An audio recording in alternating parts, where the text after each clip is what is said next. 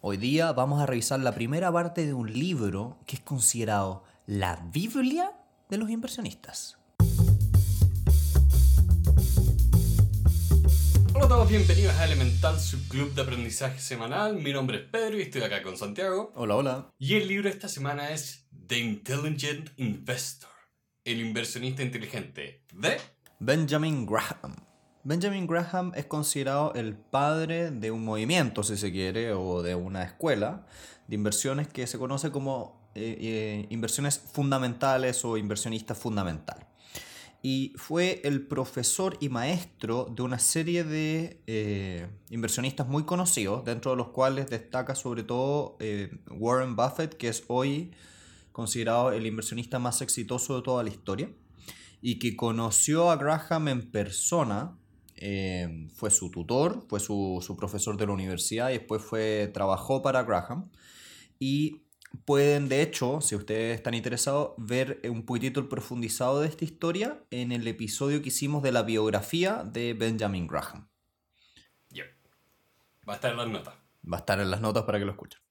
Resumiendo un poco a grandes, a grandes rasgos, el propósito acá como de el libro del inversionista inteligente es casi que una introducción a todo el mundo o a, toda esta teoría de el, del value analysis y como la mentalidad que hay que tener. Entonces, si bien es un libro más técnico que los otros que hemos visto para libertad financiera, es como más avanzado, para la gente que se quiere profundizar, todavía sigue siendo suficientemente introductorio y amistoso. Sí, de hecho, Graham es conocido fundamentalmente por sus dos grandes obras, a pesar de que tiene otros más, pero tiene este que es el inversionista inteligente y tiene otro que se llama Security Analysis, que ese ya es derechamente un manual de universidad de cómo estudiar propiamente tal una acción. Entonces, como tú muy bien dices, Pedro, a grandes rasgos, este es un libro que se preocupa un poco de dar los acercamientos de los distintos tipos de inversionistas que debería haber, se preocupa de rebatir ciertas como ideas que estaban muy populares en la época, se preocupa un poco de dar lineamientos macro a cada uno, en otras palabras, como tú ves, es como una, es una introducción, es, lo, es el de este, por eso se, se habla mucho de que tiene como los principios fundamentales, pero tampoco entra en muchísimo detalle, sí entra en detalle, pero no tanto. Es... Em, y también, sigue siendo un monstruo de más de 500 páginas. Sí, bueno, estos libros son así. Como 500 páginas del libro más otras 100 de notas y anexos. De hecho, no sé si eh, la versión que leíste tú, eh, no sé si es la misma que la versión Tiene que los comentarios, sí. Ah, ya. Eh, solamente para los que lean las versiones como modernas de este libro, casi todos vienen como con un comentario a cada capítulo. En otras palabras, como que te, lees un capítulo escrito por el autor y después te lees 40 páginas de un inversionista famoso que hizo un comentario como invitado. Es muy importante con estas cosas más que nada, con todas estas teorías, especialmente sobre algo que están que está siempre evolucionando, como es la economía y los mercados y el mercado financiero, es importante siempre estar reevaluando las ideas y, y no tomarlas como vacas sagradas. Es posible que en 100 años todas estas ideas de Graham ya no sean aplicables porque el mundo cambió, pero mientras lo sean, apliquémoslas. Eh, la primera conversación que queríamos tener hoy día hace relación con la distinción entre invertir y especular, que, que tiene mucho que ver también con qué puedes esperar o qué es lo razonable a esperar por parte de un inversionista inteligente. Entonces, cosas que no hay que confundir a nivel de, a nivel de, inversión es que no es lo mismo ser un inversionista que ser un especulador no siempre los, crecimientos de un sector económico se traducen en las acciones de ese sector económico. Y siempre, siempre, siempre hay que analizar todas las acciones, hay que protegerse adecuadamente y hay que buscar, y aquí esto es importante, buscar un rendimiento adecuado. No estamos apostando, no estamos buscando multiplicar uno de esas 100 en la primera acción, sino que más bien vamos de a poco. Y ahí tal vez, no sé si te gustaría comentar un poco, pero cómo la filosofía de Graham es esto, es como más recatada, es más, es buscar un resultado eh, adecuado, no sobresaliente. Piensen en la película de Lobo Wall Street y hagan lo opuesto. porque acá, como a grandes rasgos, o si tengo que sacar como una temática subyacente a todo a toda la filosofía de inversión de Graham, es que te enfoques más en no tomar malas decisiones a buscar inversiones extraordinarias. Es mucho más de ser lo más frío y calculador posible y como que desprenderse de esta como pasión que a veces uno piensa como la gente son las imágenes que nos muestran de Wall Street, de grandes subidas, grandes bajadas, gente gritando. Acá es mucho más de sentarse frente a papeles y estudiar. Sí. Es bien fome. Sí, de hecho aquí a mí me gusta mucho la idea de que Graham en el fondo lo que es es una persona que te dice anda lento pero anda seguro. Anda avanzando de a poco y deja que el interés compuesto, que es la gran magia, el gran secreto de la gente rica, haga su, haga su magia a través del, del paso de los años. Como que te dice, mira, es preferible tener un retorno de inversión de un 5% al año durante 30 años seguidos a tener un retorno de 40% un año, de menos 10 el siguiente, de 70 al siguiente, de 15 y así. Es mejor tener lento pero seguro porque a largo plazo te va a ir mucho mejor y buscar un rendimiento adecuado, no un rendimiento ridículo. Entonces, me gusta mucho como punto de partida de la filosofía de inversión, de no seas un especulador, invertir no es ir al casino. Invertir es, es, es pensamiento, es lógica, es seguridad. Eso también es interesante, es seguridad. No es eh, tirar toda la, toda la apuesta en el mismo número rojo y gritar, vamos que se puede. Sí, porque lo importante cuando lo planteas o te mentalizas de esta forma es que lo más importante es la investigación que tú puedas hacer, los datos que, y las conclusiones a las que tú, independientemente del mundo, logras llegar. Porque, bueno, si no caes en esta euforia. Y la forma en que él menciona especulación o lo distingue de inversiones, a ver, invertir no es el acto de comprar acciones. Invertir es el acto de estudiar las empresas para las cuales después tú decides si comprar o no acciones. Sí, sí, es súper importante. Aquí, aquí me salgo un poco el libro, y la típica anécdota que hace Warren Buffett. En el mundo de las inversiones no es como en los deportes. Por ejemplo, en los deportes, cuando tú ves el típico deporte de los gringos, que es el béisbol, en el béisbol existe una regla que si tiran una pelota y el bateador no le achunta, tres veces pierde. Bueno, acá no es así. Aquí tú puedes dejar pasar muchas pelotas por, porque no estás 100% seguro si es una buena o una mala inversión. Y eso es, es deseable, es preferible. Tú no quieres estar bateándole a todas las oportunidades de inversión que salen, porque de lo contrario empiezas a especular y dejas de invertir. Sí, eh, es la, como la idea opuesta a muchas cosas. Eh, cuando dicen como pierdes todas las oportunidades que no tratas, acá es al revés.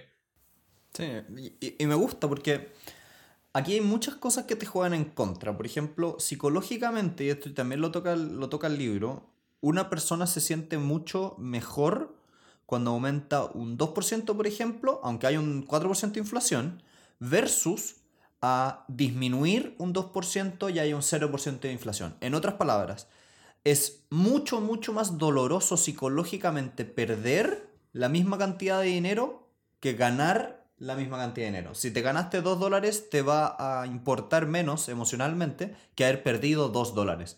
Entonces, si es que empiezas a meter en la ecuación el hecho de que tu psicología te juega en contra, tú no quieres tener inversiones que sean tan, tan, tan fluctuantes y que suban tanto porque la oportunidad que baje va a bajar fuerte. Y cuando eso te pase vas a perder toda la, la sistematicidad, vas a perder todo el, la disciplina. Y ahí es cuando la gente pierde. Mm, me acuerdo mucho de el libro de Principios de Ray Dalio, como él hablaba mucho de, mira, trata todas estas cosas como si estuvieras armando una máquina, como si estuvieras armando un sistema. Porque, como dice, la ilusión, o sea, la aversión a la pérdida es real. Te duele mucho más perder algo simplemente de cómo te lo presentan. un ejemplo que yo encuentro notable de como diseño fue, aparte, World of Warcraft, que para ganar experiencia al principio tenían una penalización por cansancio. Si tú juegas mucho, llegas a un estado donde decía, hey, penalización por cansancio, ya no ganas tanta experiencia. A nadie le gusta eso, así que eh, le cambiaron el nombre y en vez de ser normal y cansado, era descansado y normal. Entonces tú tenías un bono por descansado y después pasabas a un estado normal y la gente amó eso. Porque cambiaron la forma en que se veían los mismos números. Y, eso es lo que encuentro que es importante rescatar acá, que incluso si son los mismos números, si tú no eh, diseñaste como un marco conceptual o un, o un como marco de trabajo que te permite ver las cosas de manera como lo más objetiva posible, vas a caer en esto que dices como, oh, estoy perdiendo, no puede ser. Cuando se hacen las matemáticas es como, eh, no, esto es normal. Y ahí es donde se vuelve muy interesante, Pedro, el tema de que eh, hay que aprender a mirar un poco la historia para ver cómo las acciones van a ser eminentemente cíclicas, cómo van a subir y bajar. Y entonces es esperable que esto vaya a pasar, que vayas a ganar, que vayas a perder, y que parte de tu cartera tiene que estar pensando en que eso viene. De hecho, eso me llamó mucho la atención acá, como lo bien que lo presentaba esto, de que tú tienes que distinguir entre ah, el mercado de acciones y la realidad de la economía. Pensando incluso en este ejemplo tan bueno de la cerveza, de, eh, que, veíamos en el camino sencillo de la riqueza. Las acciones tienen un precio real, entre comillas, y a eso tú le agregas como el... El valor especulativo. Exacto, entonces, dado este valor especulativo, el precio de las acciones va a fluctuar mucho más de lo que en realidad está fluctuando el rendimiento de la empresa que está detrás. Sí, igual ahí yo creo que nos estamos adelantando un poco a la conversación en, el sentido de que este es un tema que vamos a profundizar mucho en el capítulo 8 de este libro. Sí, pero me, me parece muy importante cuando viene esta idea de que eh, las economías tienen ciclos y que el mercado tiene ciclos, hacer esta distinción de, a ver, muchos de estos ciclos tienen más que ver con las acciones que con la calidad de las empresas y no puedes predecir el futuro conociendo el pasado. A pesar de que uno aprende al estudiar la historia, eso no te da un oráculo. Sí, eso, eso es interesante, que es que si bien está esta típica idea de que no puedes eh, si la gente que no sabe del pasado eh, vuelve a cometer los mismos errores, pero al mismo tiempo la persona que sabe del, pasado no puede creer que el pasado se va a repetir exactamente de la misma manera. O sea, sin ir más lejos, nosotros en, en tiempos de coronavirus hemos visto y estudiado en este último tiempo un montón de pandemias que han existido a lo largo de los milenios, ya han habido millones, pero nunca van a ser exactamente iguales. Entonces, lo mismo va a pasar acá con la bolsa. Es como, sí, en 1929 hubo una crisis económica donde las acciones bajaron y, y hubo toda una crisis y la cuestión. Pero al mismo tiempo, tú lo piensas y dices, pero espera, espera, tú me estás hablando de... Piensa en el tipo de empresas que existían. Piensa en el tipo de, de, mercado que había, cómo ha avanzado, qué ha pasado entre medio. No es exactamente igual. Entonces, sí, hay personas que dicen eh, esta crisis que se viene a propósito del coronavirus va a ser igual a la del 29. Y yo les digo, puede ser igualmente importante, pero igual no va a ser. Porque sin ir más lejos no existía el Internet. Exacto. ¿Puedes decir que a grandes rasgos se va a parecer? Pero el tema es que nosotros vivimos el día a día y en los específicos. O sea, sin ir más lejos, o sea, la, fluctuación que estamos viviendo ahora del mercado va a reaccionar de una manera distinta. Por ejemplo, la forma de relacionarse hoy en día es o sea, esta, en esta crisis la gente sigue trabajando a distancia, lo cual hubiera sido prácticamente imposible en la economía de 1929. Sí. O cómo mides cosas como la distribución del trabajo en cuanto a sectores económicos. También. ¿Cómo era? Antes de la revolución industrial, o revolución agraria, mejor dicho, el 90% de la gente trabajaba en el campo. Trabajaban produciendo comida. bueno, y lo mismo pasa ahora. En comparación a, a, lo que somos antes, ahora tenemos una porción importante de nuestras economías en sector servicios. Y servicios que hace 20, 30 años no existían, que son servicios incluso digitales. Piensen en las empresas más grandes hoy, son Google, Amazon. Esas, esas, esas, empresas no podrían existir. Google, Google en sí mismo es un mamut gigante que era imposible imaginárselo hace 30 años. Creo que ni, si, ni siquiera las historias de ciencia ficción más... que tuvieron la, el mayor nivel como de profecía, por ponerlo de alguna forma. Creo que ninguna se acercó a definir algo como lo que es Google hoy en día. No, a nadie se le ocurrió que iba a haber un buscador que a la vez iba a ser dueño del correo, una cosa extraña. A nadie se le ocurrió que se iba a digitalizar el correo. Ah, a lo más algo de cyberpunk, pero tampoco tanto. Bueno, y aquí el, el autor entra a, a una distinción que a mí me gusta mucho, porque el autor se hace cargo de que los individuos que invierten son distintos, tienen distintos perfiles. Y por eso el autor distingue entre dos grandes grupos, el inversionista como defensivo, entre comillas, y el, y el agresivo o el eh, emprendedor, si se quisiera.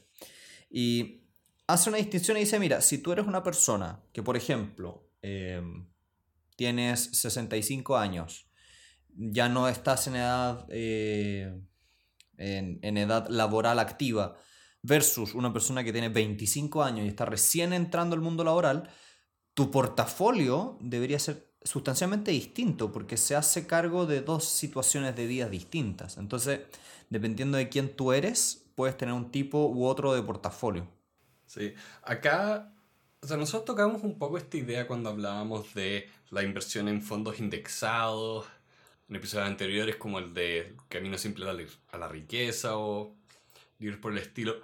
Pero acá entra como en tácticas, ya incluso dice, a ver, ¿qué vas a hacer o qué reglas quieres para ti o para tu sistema si es que quieres entrar a comprar como por acciones? Sí. Y eso lo encontré muy, muy interesante. Sí, de hecho es que ahí hay que entender un poco el contexto. En la época de, de Graham no existían los fondos de la especie que conocemos hoy y todo el libro de Bogle, que les los invitamos a revisarlo, no, estaba, no existía todavía. Entonces, hace mucho sentido que la primera versión de esto es un libro que está enfocado a ayudarte a elegir acciones y no tanto elegir fondos, porque no eran lo que son hoy. Y por eso tal vez yo encuentro que la conversación que vamos a tener hoy día es valiosa en el sentido de que va a, a, a, a separarse un poco lo que ya hemos venido conversando. Por ejemplo, Ahora entremos un poco al detalle. Por ejemplo, Graham habla, dice, mira, hay cuatro grandes ideas o grandes reglas que deberías tener tú si eres un inversionista defensivo respecto a tu portafolio. Por ejemplo, la cantidad de acciones. Un inversionista defensivo tiene que tener entre 10 y 30 acciones máximo. ¿Por qué? Porque lo contrario no eres capaz de seguirlas, no eres capaz de evaluarlas, de investigarlas una por una, de pensarlas, de, de, de ser capaz de entrar en el detalle. Entonces, por ejemplo, grado de diversificación entre 10 y 30 acciones máximo, si eres un defensivo. Porque recordemos, un accionista defensivo no quiere dedicarse a esto a tiempo completo. Sí. Entonces, ¿cuántas acciones puedes seguir sin estar activamente estudiándolas? De hecho, Charlie Munger dice que incluso es menos, y Buffett también. Buffett habla que si tienes un inversionista individual, menos de 10. Lo cual es bastante interesante. Por ejemplo, también otra cosa que, que chora es que el autor dice, mira, las acciones que tú compras, estas 10, tienen que ser empresas grandes, empresas prominentes. Están pensando en Coca-Cola, en McDonald's, en cuestiones que todo el mundo conoce, que son potentes, que no van a crecer tanto, van a ir de a poquitito. Tienen, eh, por ejemplo, busca empresa y tercera característica de este tipo de empresas que, que tengan muchos dividendos, que hayan pagado dividendos sin interrumpirse por 20 años. ¿Y por qué es importante sin interrumpirse? Porque eso te dice que esta es una empresa sana. Una empresa que está repartiendo plata a sus accionistas durante 20 años es que es una empresa que está haciendo bien las cosas. Está como en buen estado físico. No, no te va a sorprender si un día para otro es como, ah, em, los libros financieros estaban todos mal hechos y en verdad esta empresa tiene que quebrar. Sí. Como protegerte de... protegerte. Defensivo es la palabra correcta. Sí, pues y ahí lo interesante es que ya, una empresa que está dando dividendo hace 20 años es una empresa grande y consolidada, pero tampoco una empresa que da grandes sorpresas. Entonces tampoco puedes esperar que la cuestión vaya a explotar en cualquier minuto. Claro. Pero si la idea es que tú eres un inversionista defensivo, lo único que quieres es que el capital que tú acumulaste por tu trabajo también esté trabajando para darte un resultado esperado, sensato. Sí.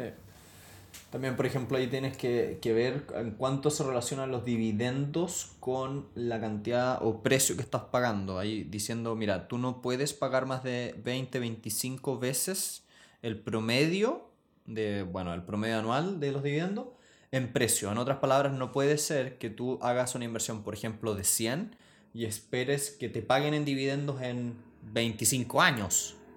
Es mucho. Tienes que esperar algo que esté un poquitito más abajo.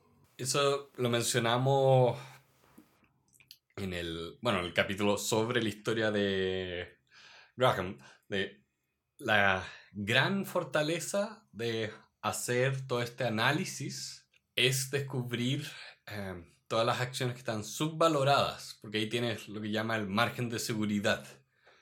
Como la compraste barata, la estás protegido. Se va a pagar en menos tiempo. Es más probable que suba. Tiene toda una serie de ventajas. Igual ahí el tema, ojo, que es que en los inversionistas defensivos el énfasis está puesto en el precio del dividendo. En el inversionista agresivo el, el énfasis está puesto en los, en los ingresos, que es distinto. Es mucho más conservador el defensivo, porque al final del día lo que está considerando es dinero que se traduce en, que me llega a la cuenta corriente. O que incluso dinero que te llega para ser reinvertido. Eh, interés compuesto. Uh. Una maravilla el interés compuesto. es ridículo. Um, ¿El interés compuesto es técnicamente exponencial también? ¿Qué cosa? ¿El interés compuesto? Sí.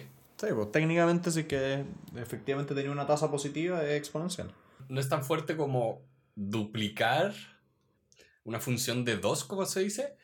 Esas son ridículas. Eh, si yo les preguntara en la calle si prefieren que les dé a fin de mes un millón de dólares o que el día de hoy les dé un centavo, mañana dos, después cuatro y así cada día hasta final de mes, ¿cuál creen que paga más?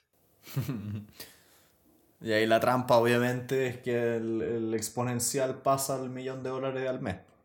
Lo notable es que cuando o lo graficas o lo ves en una tabla de Excel, claro, parte muy lento, pero los últimos tres días es como, ah, llega un millón, llega dos millones, llega cinco millones. Cuando llega como a un... Hay un punto donde se dispara el número. La, la maravilla de, multiplicar y multiplicar y multiplicar y multiplicar. Exacto. También por el otro lado está el, portafolio del inversionista agresivo. Que aquí a mí me encanta el, acercamiento de, de, Graham, porque Graham es mucho de partir diciéndote lo que no tienes que hacer. es mucho de la idea de, mira, es mejor, más que tener buenas decisiones, es evitar malas decisiones más que tener, eh, y aquí me, me, da risa porque hay una, hay una entrevista que le hacen a Charlie Munger hablando sobre este tema, y él dice, mira, es mejor no, eh, no casarte con la mejor mujer, pero es... Eh, o sea, es, es preferible casarte con una mujer que no sea la mejor a casarte con una mala. Y viceversa, él, es hombre y lo dice respecto de su mujer, pero, pero lo mismo se aplica para el otro lado. Es mejor casarte con un hombre medianamente bueno a casarte con un mal hombre. En otras palabras, es mejor evitar el error a achuntarle al mejor. Claro. ¿Cuántos matrimonios ha tenido él? Creo que uno no. Ah. Sí, es un hombre de familia. Porque Graham tuvo varios. Graham, Graham para mí es el, el clásico ejemplo de que hay que distinguir entre la canción y el cantante. Sí. Escuchen nuestro episodio sobre Graham para ver a qué se refiere Santiago. Sí. Bueno, pero ¿qué cosas no deberían hacer ustedes si estuvieran eh, siendo inversionistas agresivos? Primero, no le apuesten a estados extranjeros emergentes. Él, obviamente, en la primera mitad del siglo XX decía yo, no le voy a invertir a estos países medio raros que están fuera de Estados Unidos. Era muy gringo en ese sentido. Quiero que se note que también es importante, y esto entramos más detalle o entró más detalle el libro de Bogle, de que cuando tú estás invirtiendo en un país ajeno al tuyo, tienes que reconocer que lo conoces menos. Tú no eres un experto en cómo es la gente, cómo es el Estado, la economía. Eh, hay una serie de cosas que tú sabes menos y es importante acá tomarlo como a ver. Tengo que ser humilde de decir yo no sé lo suficiente como para eh, invertir acá. Si lo hago no es inversión, es una apuesta. Una especulación, sí. La que me gusta también harto es la número 2, que él dice, no inviertas en IPOs o aperturas a bolsa, que hoy en día están tan de moda, cuando viene Facebook y se abre la bolsa y toda la gente quiere invertir. Bueno, no. Graham es muy conservador, Graham no, no hace este tipo de, de inversiones porque son muy especulativas. Lo que él dice, mira, no, lo importante aquí es empresas consolidadas, empresas con track record, empresas conservadoramente financiadas a través de los años. Es, es muy de poco turnover, muy poco de comprar y vender, muy poco de arriesgar. Él prefiere, insisto, el, lento pero seguro. Y eso que estamos hablando de inversionistas agresivos. Sí. Hay un... Sería interesante ver si hay algún... Tiene que haber algún paper o estudio sobre la tasa de éxito y fracaso de las IPOs en los últimos 20 años. Hay, hay, hay un libro, yo te lo puedo pasar. ¿Cuántas IPOs han habido de esas empresas? ¿Cuántas quebraron? ¿Cuántas pensamos que iban a ser geniales? Mira, si no estoy equivocado, el, es que lo, tendría que ir a mirar, pero tengo, dejé el libro en la oficina y lamentablemente no puedo ir por la, por la cuarentena. Maldito coronavirus. Pero creo que el libro se llama What Works on Wall Street. Lo podríamos revisar. Ahí voy a ponerlo en las notas por último, por si alguien lo quiere buscar en Google. Sí.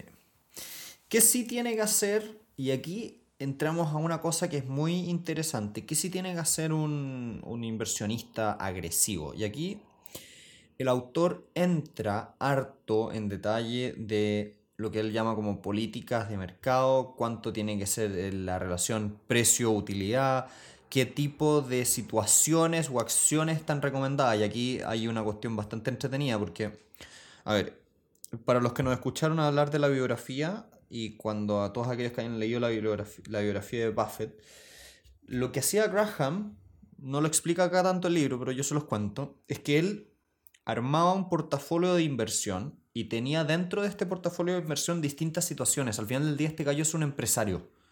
Entonces, como es un empresario, él tiene distintas situaciones. Tiene, por ejemplo, ya voy a invertir en esta empresa que es poco popular, pero es muy buena. Voy a invertir en este caso que, por ejemplo, está muy barato. Voy a invertir en este caso que es una empresa que es como que viene en secundaria en un mercado y nadie me, la, nadie me la va a mirar.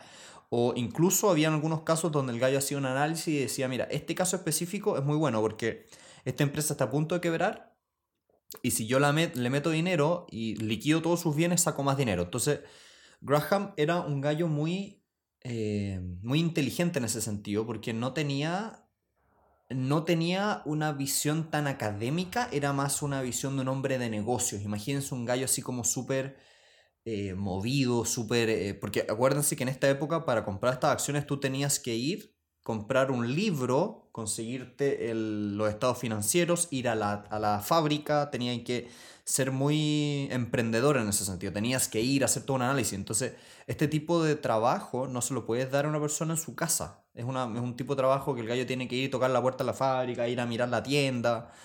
Requiere mucho análisis. Entonces, mucho tiempo, mucha dedicación. Entonces, solamente una persona que vive de esto es alguien que puede hacer esto. Entonces, acá en el libro no se siente tanto, pero uno que ya como que conoce harto la biografía y ha leído harto respecto de este, de este tipo de segmento de su vida, empieza a cachar esto de que, chuta, este gallo, por ejemplo, cuando vivía una fábrica que estaba a punto de quebrar, tomaba un avión, se iba al otro, al otro estado, se llegaba a la fábrica, preguntaba, se entrevistaba con el gerente, llamaba por teléfono, pedía los libros, volvía, los estudiaba, se los aprendía de memoria, miraba las notas, las contrastaba y después compraba. Entonces, al final del día, eso es lo que hoy en día es ser un empresario. Es un empresario, es un gallo que va uno por uno. Entonces, es muy interesante ver esta política del inversionista agresivo como eso. No como un, no como un erudito escondido detrás de una pantalla. Sí, es curioso que ahora que lo mencionas, creo que incluso que acá hemos hablado harto del tema y habiendo leído su biografía, no me no había hecho esa conexión de traer una mirada histórica a todo esto, donde, como dices, antes de Internet tenías que ir a conseguir las cosas físicas y había que moverse harto. Sí. Es bien importante traer el contexto de cómo operaban, cómo operaba el mundo financiero antes. No, no sé si te diste cuenta que él habla mucho de, de los... Piensa como un dueño privado de la empresa. Sí, aunque, no te la vaya, aunque no te la vayas a comprar toda. ¿Por qué? Porque no te alcanza, vas a comprar una acción. Sí, cotiza en bolsa. Pero piensa como empresario. Sí, hay, de hecho, hay un... Eh, no sé si tiene una correlación de uno es a uno, pero hay un marco teórico que lo he estado recién empezando a estudiar, que tiene que ver con si tienes un sistema de conexión, era como strong link o weak link, que viene la idea de esto de, ok, si tienes una cadena, el, e, ¿qué es más importante? ¿Que el eslabón más fuerte sea muy fuerte o que el eslabón más débil no sea tan débil? Y donde se aplicaba eso era, por ejemplo, como en Estados Unidos, en el fútbol americano, mucha gente cuando compra jugadores apuesta a comprar los... Ok, voy a comprar al top 10. Y esos por lo general son muy caros, vienen con un premium. Cuando en realidad, si tú vas al top 20, estás comprando muy buenos jugadores, porque el fútbol americano es, es un deporte donde es más importante, en vez de tener la estrella, que tu peor jugador sea mejor que el peor jugador del otro equipo. Entonces, me suena mucho lo que dice Graham de, mira, las grandes empresas pueden tener un premium porque todos las conocen. Pero la segunda mejor del mercado, como no es popular, no tiene ese premium. Y ahí es donde puedes entrar muy fuertemente y obtener resultados muy razonables. Mira, por ejemplo, a mí, a mí me pasa en Chile, hablando un poco desde la experiencia. Ya, imagínate que yo partí invirtiéndose ya cerca de 10 años, ya ha pasado harto tiempo ya. Eh, cuando partí, efectivamente, uno parte por lo que se conoce acá en Chile como las empresas IPSA, que son ese segmento súper chiquitito de las más conocidas en Chile. Y más transadas. Pero hay un segmento intermedio, las menos transadas, que se llama el ICPA, que es el segundo que es el segundo nivel, entre comillas. Y ahí hay un, hay un segmento de empresas que son grandes todavía, pero que no son tan conocidas. Y ahí, por ejemplo, compré varias empresas de transmisión eléctrica que no eran la generadora de la electricidad, sino que más bien eran la dueña de los postes a través de la cual se pasaba la electricidad. Entonces, si tú lo pensabas, tenías una acción que tenía la opción de, de tener un negocio donde nunca jamás ibas a tener un competidor, donde ibas a tener por ley una rentabilidad asegurada y que en los próximos 100 años estoy 100% seguro que la electricidad va a seguir siendo un bien de consumo básico súper necesario. Entonces, era impresionante como yo tenía una acción que como nadie la conocía, era muy secundaria, tenía unos ratios de unos precios muy chicos, te estoy hablando que me daban dividendos sobre un 15% al año. Eh, dividendos, dividendos sobre 15% al año y habían dado dividendos ininterrumpidos los últimos 20 años. ¿Por qué? Porque por ley ganaba plata. Entonces fui comprando y acumulando hartas de estas y me dieron rentabilidades ridículas durante 4 o 5 años. Y después al quinto sexto año hubo una, una reestructuración del grupo empresa y lamentablemente las cerraron a público. Oh, Una oferta pública de adquisición de acciones, una OPA, y se las compraron todas y las cerraron porque eran muy buenas. Y, es- y es muy entretenido porque ahí tenéis un, un tipo de portafolio que son las famosas que tú dijiste, acciones, empresas secundarias, que la gente no mira, pero donde hay verdaderas joyas. Y aquí también otro tema interesante me encantaría como transmitir es que en Chile y en Latinoamérica en general, el mercado accionario está mucho más subdesarrollado que en Estados Unidos. Entonces es mucho más fácil empezar a encontrar este pequeño segmento de joyitas que están ahí escondidas y que, y que el miedo que uno tiene es que se transan poquísimo. Tú, por ejemplo, tú ponías ahí una acción, ah, una orden de compra de la acción y te puede demorar un mes o dos meses en comprarla. Pero una vez que la comprabas ahí, tenías una joya, pues. De hecho, ha- hay bancos cuando te hacen como ofertas de portafolios de inversión y esas cosas, te exigen que siempre sean cosas muy líquidas, que sean acciones que se transan. Sí, po. La magia está en, en la trans- en el transar, pero eso en la, la vida real no es así, po. el inversionista es de largo plazo. Sí. No, el negocio para el banco es que tú transes. El negocio para el inversionista es comprar, y de hecho acá lo decía textuales, tú estás comprando pensando que no vas a vender en 7 o 10 años. Eso es un buen punto. El inversionista tiene que esperar 7, 10 años. Y, y piénsalo, 10 años es mucho tiempo. Es mucho tiempo. Fue en el libro de Todos mienten que hablaban de cómo se medían antes los caballos. Eh, sí. Sí. Ya, porque ah, en ese libro, y de nuevo pueden estudiar la historia de cómo se medían los caballos de carrera, cómo se evaluaban. Eh, ¿Qué es lo que pasa cuando tienes como, no, no solo una industria, pero algo que está como subdesarrollado, en el sentido de que no hay una formalización, no hay mucha gente estudiándolo, entonces no hay como una estrategia ganadora bien definida. Eh, y también, recuerden, incluso en cosas muy desarrolladas, uno puede encontrar eh, estrategias ganadoras. Piensen en eh, la, película, la película Moneyball, que es como un equipo de béisbol reevaluó la forma en que evaluaban beisbolistas y los compraban. Y con el presupuesto más pequeño de toda la liga, armaron el mejor equipo. Porque se dieron cuenta de cuál era cuáles eran las estadísticas que tenían que estar viendo. En el caso acá, como dices, de, de Latinoamérica, no hay mucha gente que entra a estos mercados, no hay mucha gente que conoce las leyes a veces. Eh, hay muchos espacios donde ustedes pueden traer expertise que nadie está trayendo. También complementando a este libro con, por ejemplo, otros libros como el de Peter Lynch, tú tienes que buscar segmentos o áreas que tú conozcas. Ujú. Tienes que moverte dentro de tu círculo de competencia, como diría Buffett. Y eso es clave. Por ejemplo, yo he tenido muy buenas inversiones en segmentos que, que he estudiado en detalle y ha sido por cosas circunstanciales.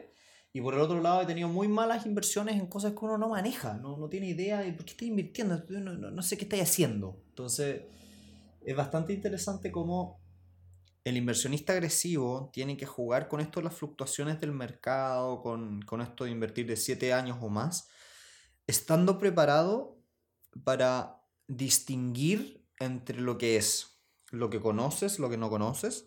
Y aquí otro juego también importante respecto a lo que habla el capítulo 8 de qué es mejor, tener timing o tener pricing. Timing entendido como mantener cuando está subiendo el, mercado y vender arriba, o pricing, que es comprar cuando está algo bajo su verdadero valor. Y, y aquí, la clave, eh, aquí la clave está en entender esa distinción.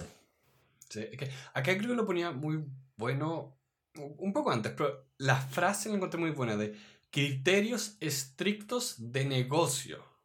Mm, Tiene un análisis riguroso de, de esto. No, no puede ser como, ¿cómo dices? El timing o pricing, porque esos no son criterios estrictos. Es suponer que el precio ahora está alto o bajo, cuando de nuevo tú no sabes cuál es el precio de mañana, eh, o el tiempo de, ah, ahora es cuando tengo que comprar o vender. O sea, gente, yo compré acciones de la bolsa después de una caída histórica y después cayeron de nuevo. Eso me pasó hace, hace un par de meses. No me quise tirar por la ventana porque mi horizonte es, ok, estos son 7 o 10 años. Yo iba a comprar el viernes, el precio sea alto o bajo, no me importa, yo iba a comprar. Yo estoy en una etapa de mi vida donde quiero comprar estas acciones de fondos indexados. Es más, eh, tú estás en una etapa maravillosa, pues, porque como dicen, cuando uno es joven y te pega una recesión y tú tienes la caja para seguir invirtiendo, es perfecto, porque en el largo plazo va a crecer. pues. Exacto. Fue un gran momento para vivir en carne propia esto de, ok, las estrategias de timing y pricing son basura. No, pero, Son absolutamente basura. pero ojo, ahí el- hay que distinguir, porque el pricing no es basura. ¿Y, eh, ¿qué, quiere- ¿Qué quiero decir con pricing? Una de las de los aspectos fundamentales que establece Graham es que tú tienes que pensar como un empresario. Y el pensar como un empresario te hace decir, a ver, si yo comprara esta empresa, si no estuviera cotizando en bolsa, si yo conociera al dueño y le dijera me la voy a comprar, ¿qué mirarías? Y mirarías A, B, C, D, E. Decidirías un precio, ¿cierto? Sí, decidirías un precio. Y si te das cuenta que esa decisión del precio que tú habías optado, diciendo, mira, en base a todo lo que gana, es X, y te das cuenta que en, en bolsa cotiza debajo de ese monto, entonces ahí tú estás en una situación de pricing, donde el valor intrínseco es mayor al valor de mercado. Y cuando eso se da, es cuando tú entras a comprar. Y ahí es donde tú calculas tu margen de seguridad. El margen de seguridad se calcula en la diferencia entre lo que en verdad vale una cosa y a lo cuánto se está vendiendo, cuánto espacio tienes. Sí, ¿Cómo era esa frase? Eh, no me acuerdo si era de Graham o de Buffett, de no tienes la razón porque el precio sube o baja, tienes la razón porque tu análisis fundamental te dice el valor real. Ese es Buffett. ¿Cómo, cómo- era esa frase? Creo que es No me acuerdo de... buenísima Mm, para entender No todo me esto. acuerdo textual, pero es muy de la línea lo que tú estás diciendo, de que... Sí, la voy a poner en las notas copiado para que las lean. sí. Es que hay una disociación muy importante en lo que es el valor real de las cosas y el valor de mercado de las cosas. Muchas veces los valores incluso de los propios libros, que se llama, que es el valor de los activos, es más alto que el valor de mercado. Aquí en Chile pasa, y esto es ridículo, pero pasa, que por ejemplo tú te, te metís a analizar una acción y te das cuenta que estos gallos tienen en dinero en efectivo en caja más dinero de lo que vale o cotiza la empresa en bolsa. Es una estupidez, es un nivel así que tú, lo mirás y decís, pero a ver, eh, momentito. Tú me estás diciendo que esta empresa tiene 100 mil pesos metidos en la, en la caja y se está vendiendo en bolsa 90 mil. Es una estupidez, ¿cachai? ¿Dónde firmo? El tema es que la gente no la mira y dice, oye, pero es que esta empresa ha bajado tanto de precio y debe estar muy mal. Sí, pero léelo. Sé un hombre de negocios, te están regalando dinero en efectivo. Obviamente igual tienes que tener el cuidado de que ese dinero se va quemando y todo, y- pero, pero, pero se entiende, ¿no? Como hay veces que incluso Sí. los propios activos valen más que la cotización en bolsa, que se llama el valor libre eso. Piensa en esto, que hay toda una disciplina de finanzas y contabilidad cuyo trabajo es evaluar el precio de una empresa. ¿Cuánto vale esta empresa? ¿Cuántos son los ingresos, los gastos, los activos? ¿Cómo medimos los pasivos? ¿Cómo medimos todas estas cosas? O sea, medir el valor, entre comillas, valor real. Que, piensen que la idea de que hay un valor real está derivada de algo que es valor. Y hay varias escuelas de qué es valor. O sea, esto está flotando en el aire. Y hay mil formas de tratar de decir, a ver, ¿cuánto creo que vale esto? ¿Cuánto creo que está la gente dispuesta a pagar por esto? Y sobre todo esto que es la empresa, ustedes van a, van a tener la- el precio de la acción. Sí, a mí me, me gusta la, la distinción que hace Graham. Dice, mira, el especulador se preocupa de predecir el mercado y ganar con las acciones. El inversionista se preocupa de comprar activos y empresas a precios baratos. Mira la distinción, mira la distinción, qué profundo. Chuta, tú no estás metido aquí en el mercado de valores, en la bolsa, porque aquí lo que te interesa es comprar barato y hacer pasada. y no, no, tú estás comprando empresas. Imagínate que esto no, no se vendiera. a mí me encanta esa frase. Imagínate que la empresa la fueran a cerrar mañana y tú te quedarías con todos los otros que están adentro para siempre en esa acción. Chuta, ¿la comprarías? Sí, no, ¿por qué? Esa es la mentalidad.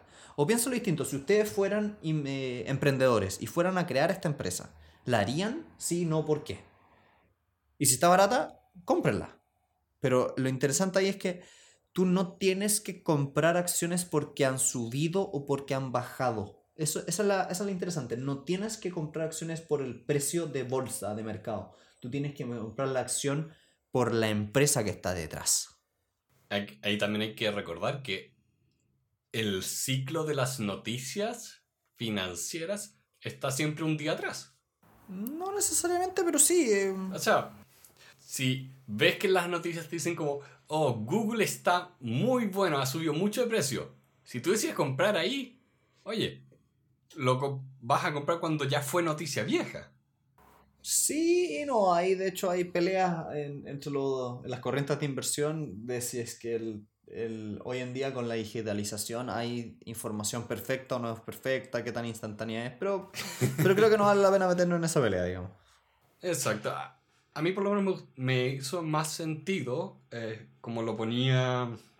Ay, Graham. No es Charlie Munger, es... Buffett. Bogle. Ah, Bogle, Jack Bogle, ya. Así que lo ponía en su libro el que vimos antes, de lo que son como las noticias financieras o el mundo de los medios, funciona más como un aparato amplificador más que otra cosa. Mm. Por lo menos a, mí me, me, hace mucho sentido eso y tiendo a operar de esa forma. Sí, tú hay otros temas de fondo ahí con tu aversión a las noticias, pero, pero se entiende. Oye. Pero por ejemplo, si hay cosas que podemos controlar. Y aquí también me gusta en el, en el 8.10 del libro que dice, y esto, lo que me gusta aquí es que cuando tú tienes muchos expertos en muchos libros distintos que repiten las mismas ideas, es que o están todos bien o están todos mal. Y aquí, por ejemplo, yo dice, mira, preocúpate de tus costos de corretaje, maneja tu expectativa, maneja los riesgos que estás tomando, maneja los impuestos y sobre todo maneja tu comportamiento personal. por ejemplo, incluso me gusta porque dice, mira, si, tu horizonte de tiempo es largo, compra una vez al mes, no cuando te dice el mes. Anda, no, cuando dice la bolsa, digamos, perdón. Anda una vez al mes, ordenadito, invirtiendo, de poco.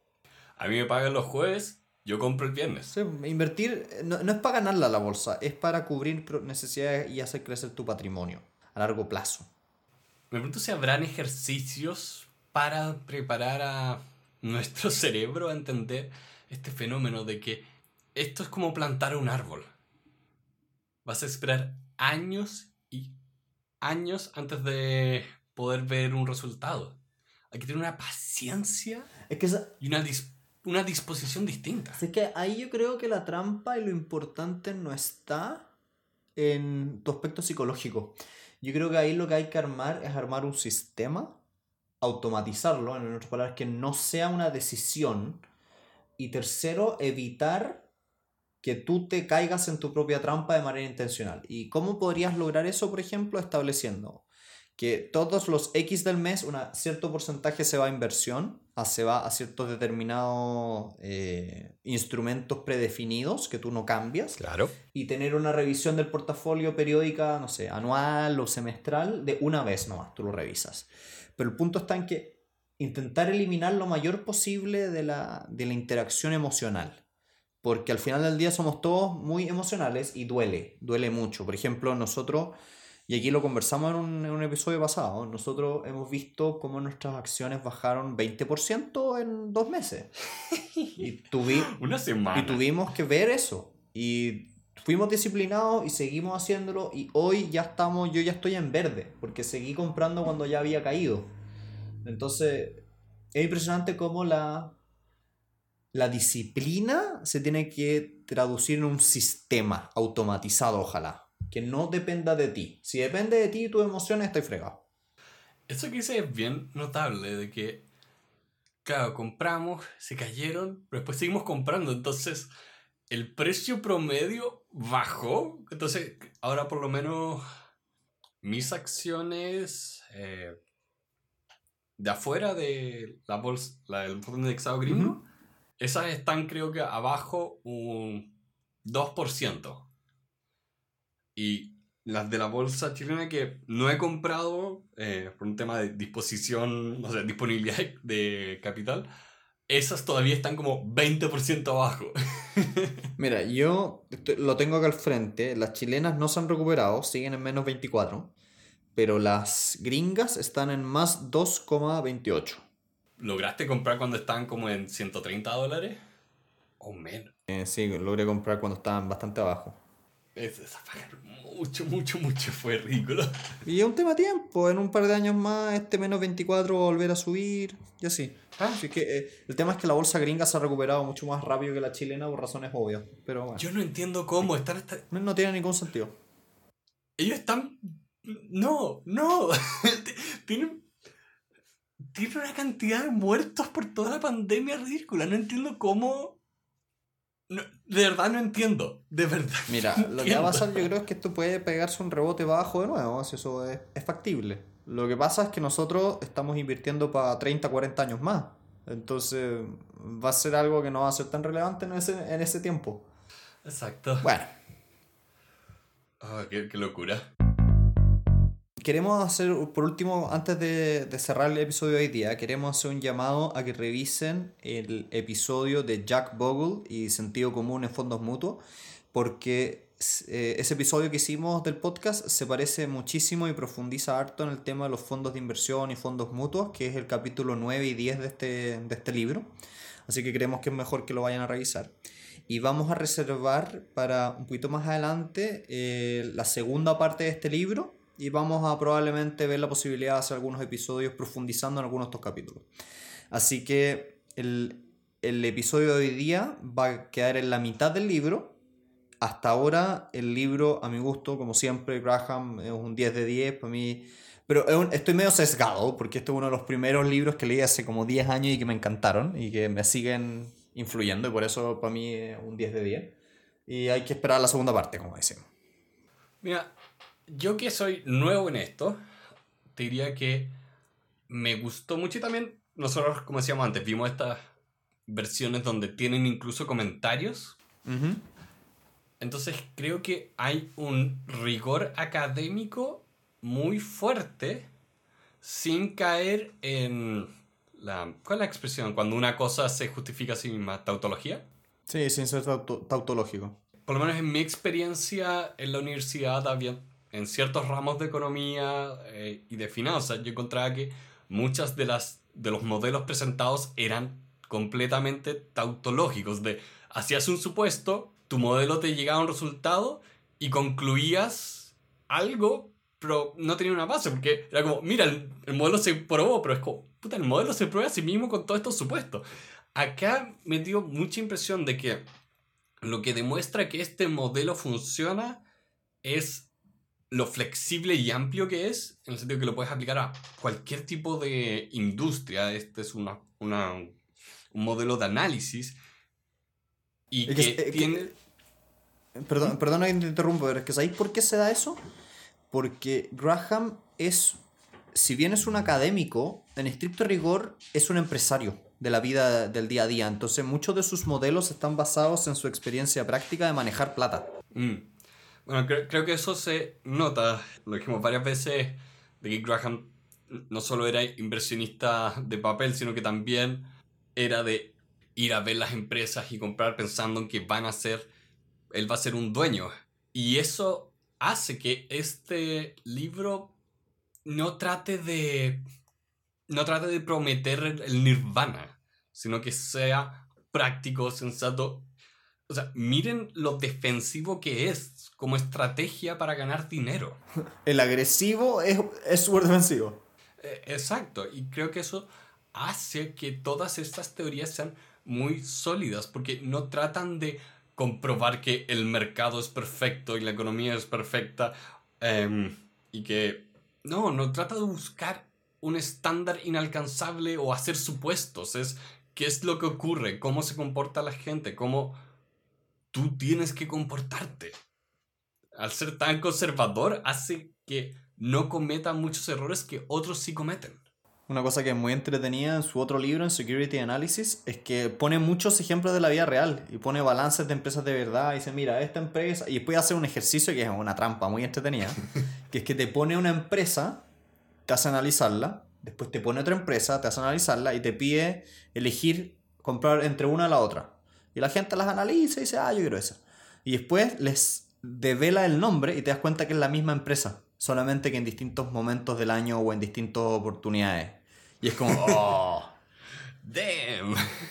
Es muy bueno para el análisis en ese sentido. Ah, esto, esto es todo un mundo y, y me, me, alegra mucho estar leyendo este libro ahora al final de nuestra temporada porque siento que ahora sí lo puedo apreciar. Es muy buen libro este. Aparte está bien escrito, es rápido leer. Sí, sí. Eh, es, es grato. No es como mis libros de contabilidad de la universidad. Es que contabilidad Mario, pero bueno. Era nefasto, nefasto.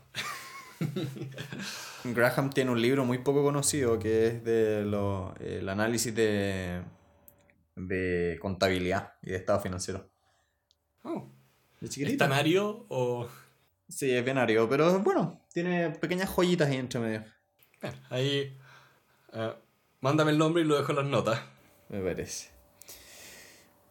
Bueno, con eso vamos cerrando por el día de hoy a la primera parte del inversionista inteligente. Les mandamos un gran saludo a todas las personas que están participando en las distintas actividades que estamos haciendo desde redes sociales, las personas que nos están dejando comentarios, que nos están poniendo estrellitas en iTunes, eso siempre es muy bienvenido, y sobre todo y profundamente a nuestros patrocinadores, esas personas que con sus pequeñas donaciones mensuales hacen que nosotros podamos seguir haciendo este proyecto. Vayan a Patreon-Elemental Podcast o sigan el link que va a estar en las notas y ahí pueden donarnos directamente o incluso solo suscribirse, porque muchas noticias y cosas que publicamos aparecen ahí primero. Sí. Así que les mandamos un gran saludo y esperemos que estén muy bien. Adiós.